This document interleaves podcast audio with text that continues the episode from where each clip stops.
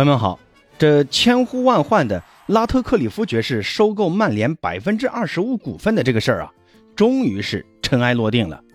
那昨天曼联呢，呃，官宣了这件收购啊。根据协议呢，英力士集团主席拉特克里夫爵士将收购曼联百分之二十五的 B 类股票和最多百分之二十五的 A 类股票，并额外的提供三亿美元，用于未来对老特拉福德球场的一个投资。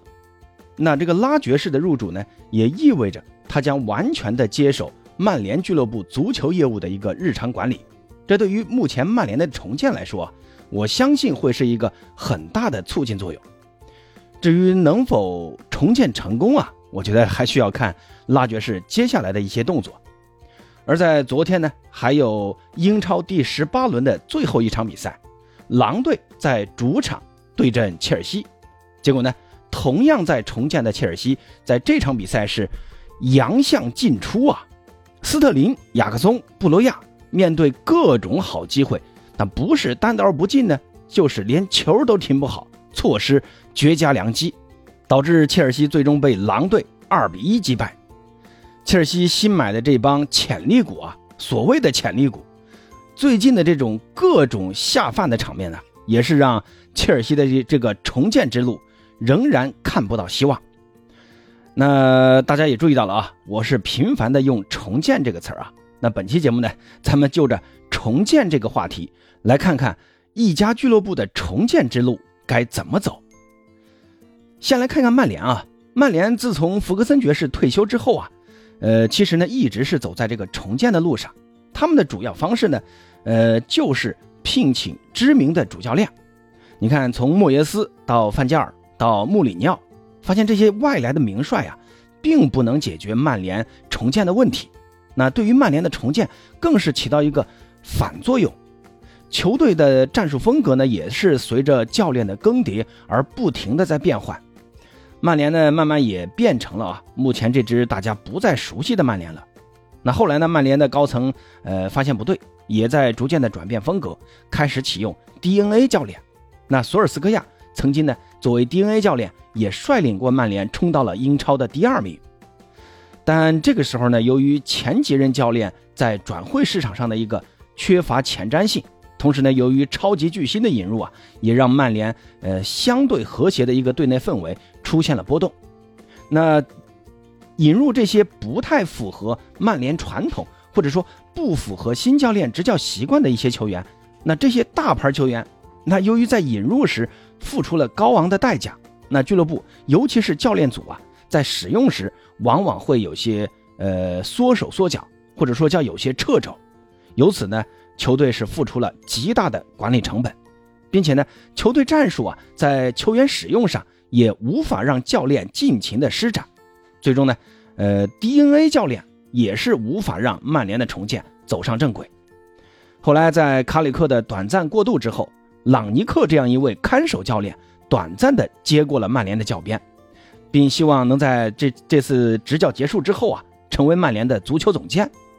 但是曼联这个时候已经是积重难返啊，一个朗尼克已经无力改变什么了。最终呢，朗尼克也不得不灰溜溜的离开了。那二二年的夏天，也就是去年夏天啊，经过多轮的商谈啊，曼联的管理层最终确定由荷兰教练滕哈赫来执掌曼联队。而在滕哈赫执掌曼联的首个赛季啊，他就带领曼联拿下了欧冠的资格，还有一个联赛杯的冠军，足总杯呢也闯进了最终的决赛。那第一个赛季的成功啊，也让很多的曼联球迷对于滕哈赫在曼联的未来啊是充满了希望。但是啊，事与愿违，滕哈赫执教曼联的第二个赛季，跟之前的很多任的教练是一样的，经过短暂的蜜月期啊。曼联马上又陷入了泥潭。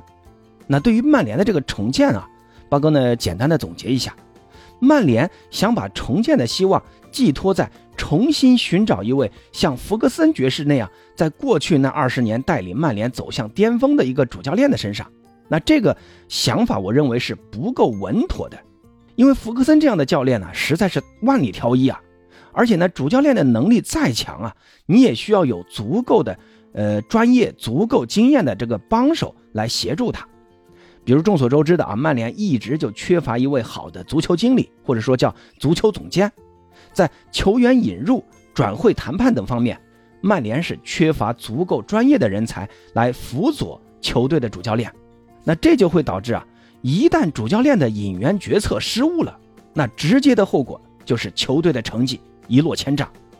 那你看滕哈赫上任以来，他主张买的一些大部分球员啊，都没有能给球队带来很大的帮助。像安东尼啊、霍伊伦啊这两个耗费曼联超过一点五亿转会资金的球员，本赛季在联赛中至今啊都是零球零助。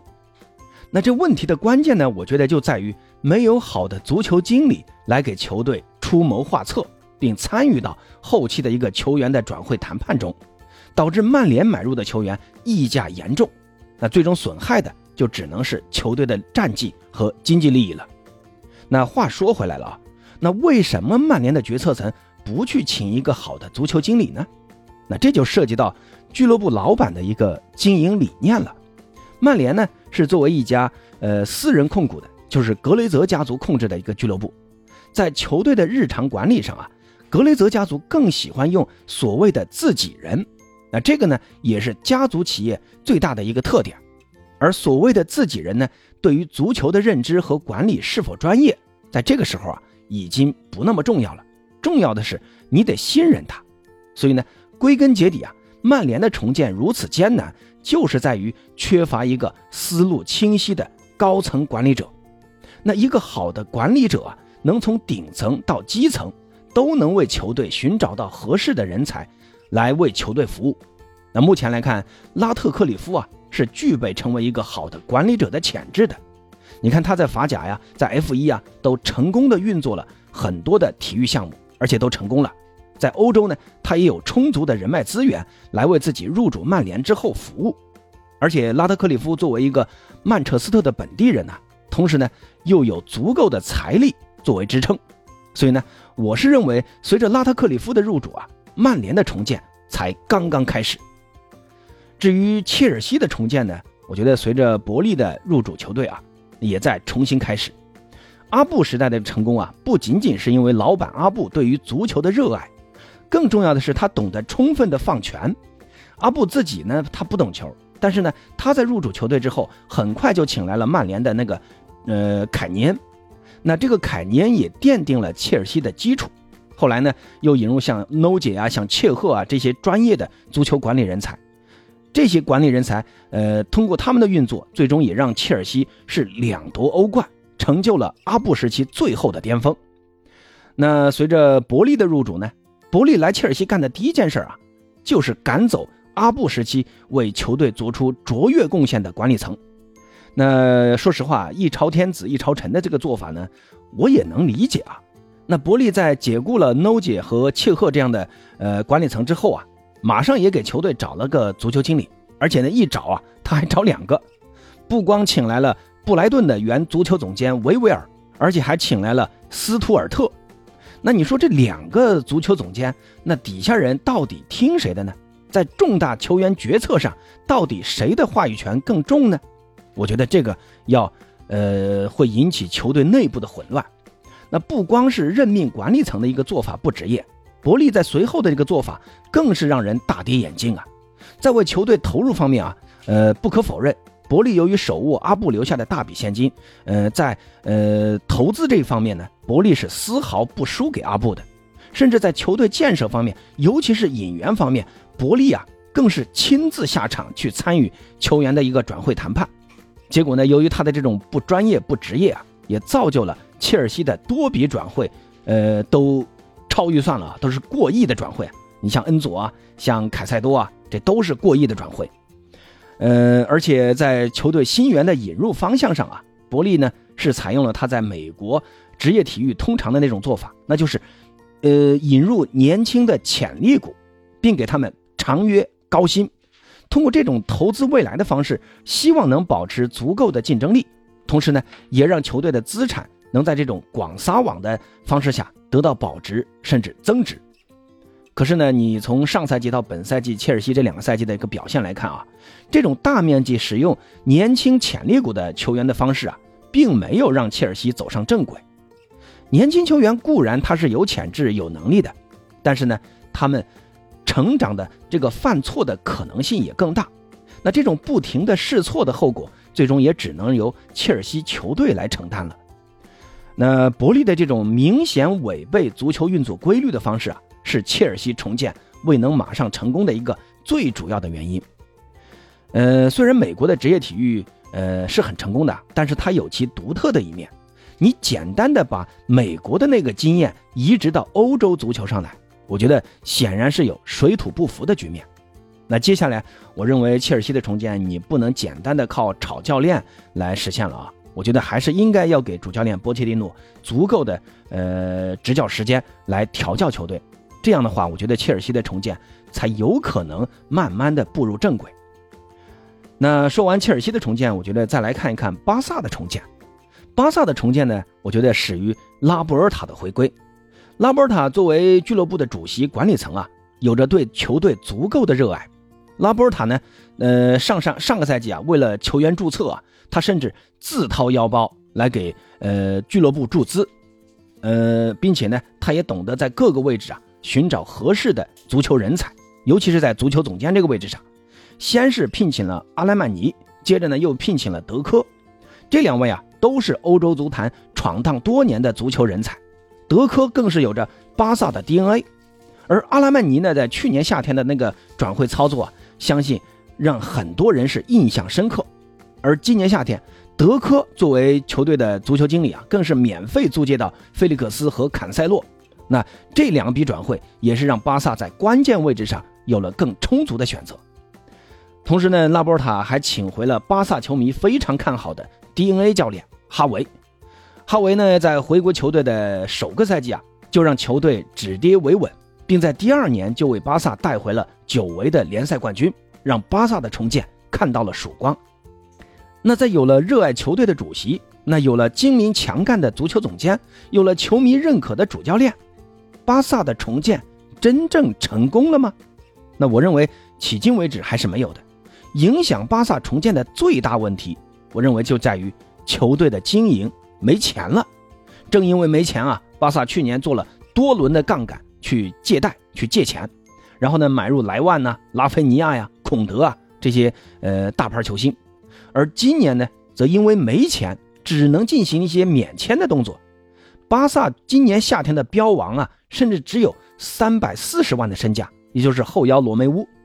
但这半个赛季下来，巴萨也在为自己的穷买不起好的球员，尤其是好后腰，而付出了惨重的代价。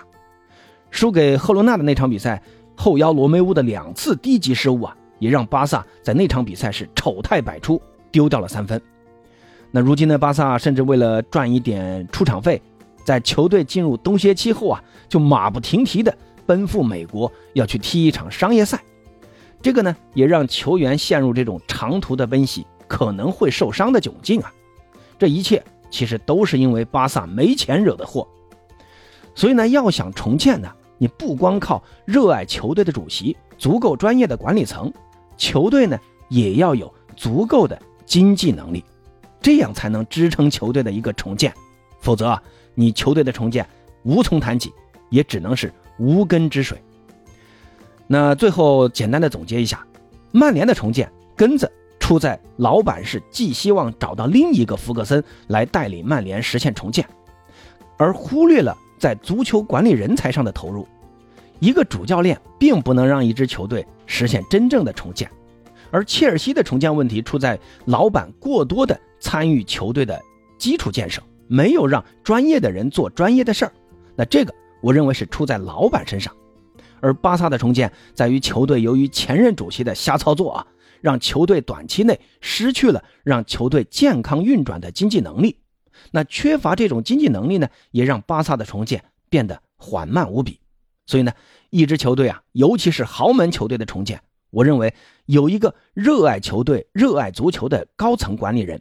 有一帮足够专业的足球管理人才，有一个认同球队理念的主教练，同时呢，球队也要有足够的经济造血能力。那满足以上这些条件，我认为一支球队的重建才有可能成功。那对于球队重建，不知道大家有什么不同看法没？欢迎在评论区啊一起交流。咱们下期再见。